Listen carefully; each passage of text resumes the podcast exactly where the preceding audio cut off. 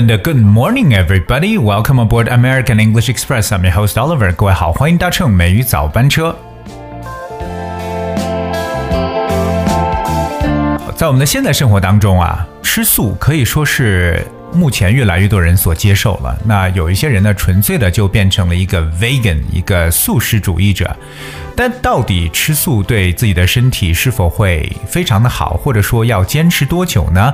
这仍然呢是一个问号。那当然，有些人相信说吃素呢对的身体会发生非常大的变化。那不管怎么样呢，其实我觉得只要是对自己的身体健康，大家都可以不妨去尝试一下。那今天 Oliver 跟大家来去。讲述一个最近发生的一个事情，让人觉得是否是否让一些人觉得感到受骗的这么一层感觉了。就是有一些这个非常出名的素食博主呢，突然之间呢改变了他们的饮食习惯，开始吃肉了。那这样一个事儿呢，在网上是受到了非常大的这个抨击。那具体怎么样的一个事情，我们呢一起来了解一下。Alright, so we're gonna look at this very short report. Well, this year, a handful of prominent vegan influencers were found to be eating animal products. The reaction was swift and harsh, even though several said they had to change their diets for health reasons. 那今年呢，其实有很多素食博主呢，发现他们食用动物食品呢，呃，尽管有几个人表示说呢，出于健康原因呢，他们不得不改变饮食习惯，但是呢，公众呢可能对他们这样一种做出的变法呢，是进行了一些猛烈的抨击。 所以说呢，其实我们自己的这个饮食习惯要不要进行一定的改变呢？这个我觉得每个人有自己的这个说法。但不管怎么样，我们了解一下和吃素相关的一些重要的语言知识点。首先跟大家来去了解一个我们对一个量数的说法，说到一些少量的小部分的，那大家不要觉得一说到少或者小的时候呢，你就想到了 small 或者 little 这样的词汇。今天给大家一个非常形象的表述，我们用我们身体的一个部位就是 hand，我们用这个短语叫 a handful of of，a handful of。就是 hand 加上 f u l 变成一个形容词，a handful of 就感觉是用你的双手能够捧起来的这么一个量，就是 a handful of。当然了，双手能捧的量肯定不算很多，所以我们就称为少量的或一小部分的一层意思。For example, he put a handful of strawberries in a bag，就表示他往包里呢装了一些草莓。 所以说，我们说到这个少量的、大量的，那这样的一些词之后，这这样的一些词呢，就是脑海当中可以有很多很形象的一个转换。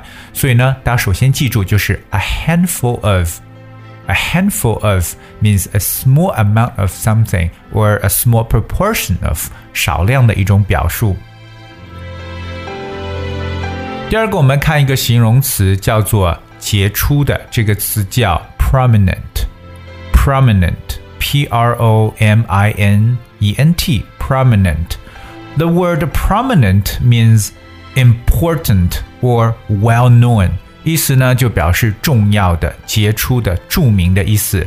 那大家可能会用到一个词叫 outstanding，so it's similar to outstanding 或者 prestigious，享有名望的，like a prominent politician，表示杰出的政治家。a prominent politician. Here's another example. She was prominent in the fashion industry. She was prominent in the fashion industry，表示她曾在时装界名噪一时。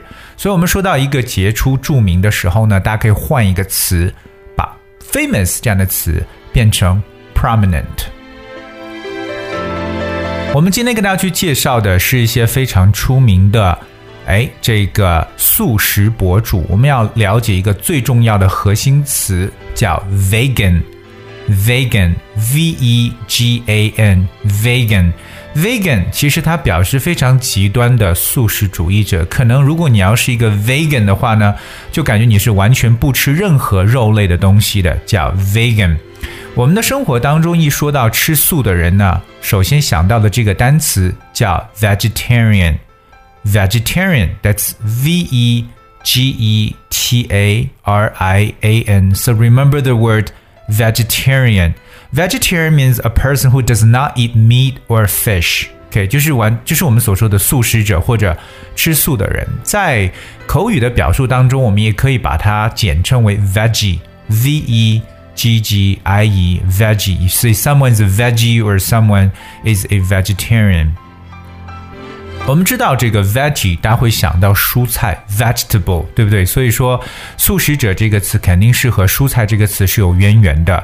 包括有的呃这个快餐店里边，比如说像啊 McDonald's，for example，有些地方呢，它会出售这种素食汉堡，就是 veggie burgers，而好像在国内比较少见这种。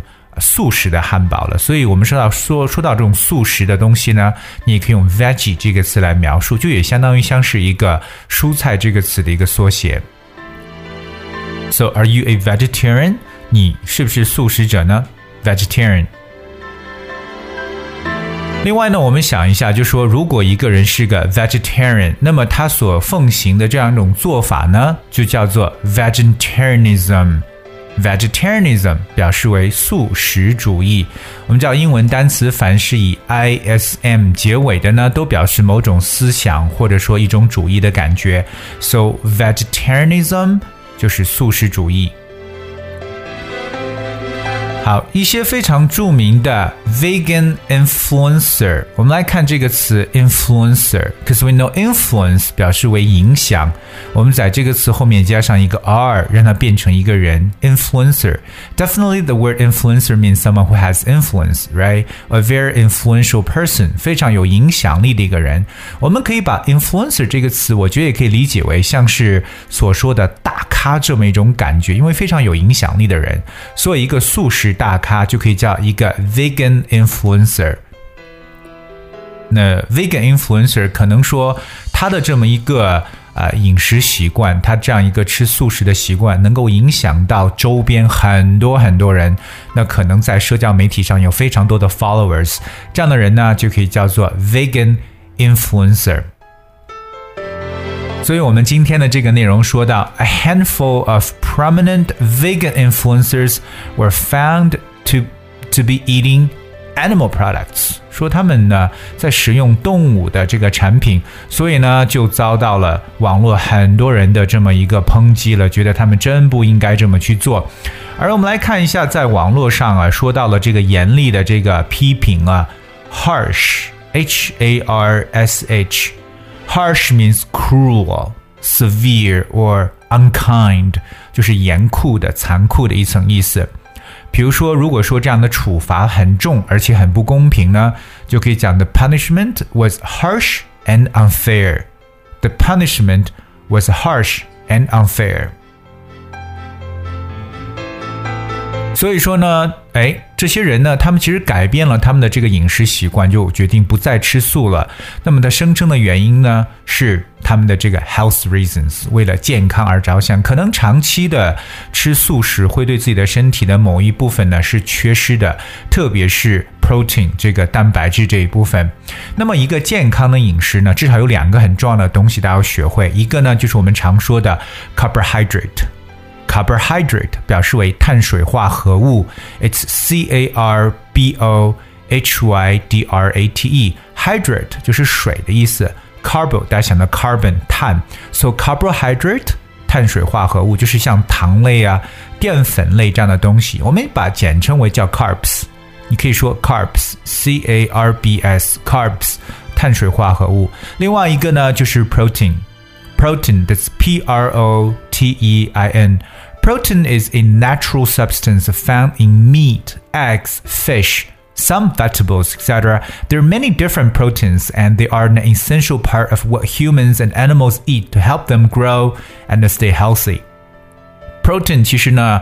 常在这个动物的肉中啊，我们常吃各种各样的肉，鸡蛋呢、鱼啊，包括有一些蔬菜当中也是含有这个 protein 的。OK，because、okay? protein helps you build muscles and gives you a steady supply of energy throughout the day。我们一天当中的能量，对不对？包括我们如果想要去长点肌肉的话呢，就一定要去吃这个蛋白质的东西。所以你看很多健身的人呢，说我要吃蛋白粉，对不对？That's why protein is very important as well as carbohydrate。当然了。 还有通过这个的 intake of fruits 水果的摄入呢，来去获获得一些 vitamins 维他命。所以呢，Oliver 觉得呢，其实，在饮食方面呢，我真的是希望大家能够 keep a balanced diet，比较均衡的一个饮食吧。可能说，如果你觉得偶尔去吃一段时间的这个素食呢，对自己身体有好处，我觉得也是可以的。So be a vegetarian for a short period of time。如果长期的吃素是否是好呢？打上一个问号，那自己呢去 find out。 Alright, this is what we have for today's show. 那节目的最后呢，送来大家一首歌曲，来自 Katy Perry 水果姐的 Bon Appetit。用餐愉快。不知道各位现在是否准备要吃饭了，或正在吃早餐？Anyway, bon appetit. Enjoy your meal. Thank you so much for tuning in today. I'll be with you tomorrow.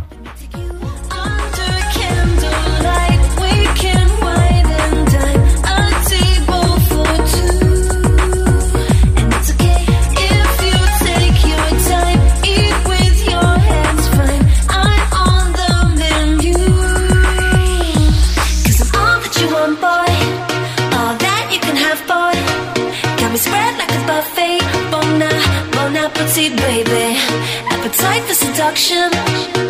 Fresh out the oven, melt in your mouth, kinda loving. Bon, bon appetit, baby. So you want some more? Well, I'm open 24. Wanna keep you satisfied,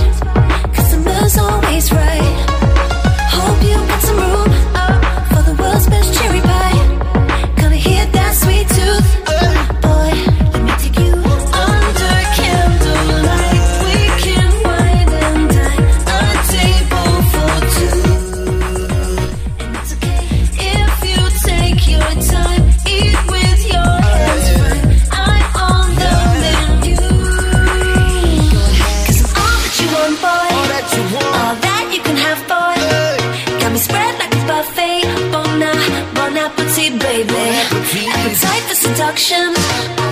Fresh out the oven. Melt in your mouth, kinda loving. Bon, uh, bon appetit, baby. Cause I'm all that you want, boy.